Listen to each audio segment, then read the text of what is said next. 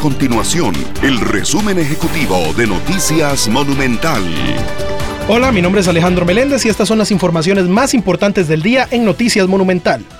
La Contraloría General de la República recibió un recurso de apelación contra la elección de la empresa alemana DECRA como operador del servicio de revisión técnica vehicular por los próximos dos años.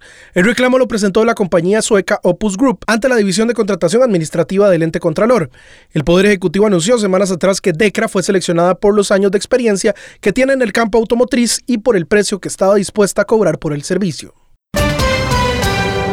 El presidente de la República, Rodrigo Chávez, se ausentó de participar en una actividad en Puerto Viejo por complicaciones de tiempo de su agenda. Eso según lo comunicó la Casa Presidencial. Quienes sí lo hicieron fueron el ministro de Ambiente y Energía, Franz Tattenbach, el ministro de Ciencia, Innovación, Tecnología y Telecomunicaciones, Carlos Enrique Alvarado, y el ministro de Pesca y Acuicultura, Einer Méndez.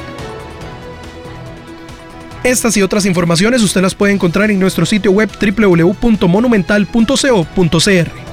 Nuestro compromiso es mantener a Costa Rica informada. Esto fue el resumen ejecutivo de Noticias Monumental.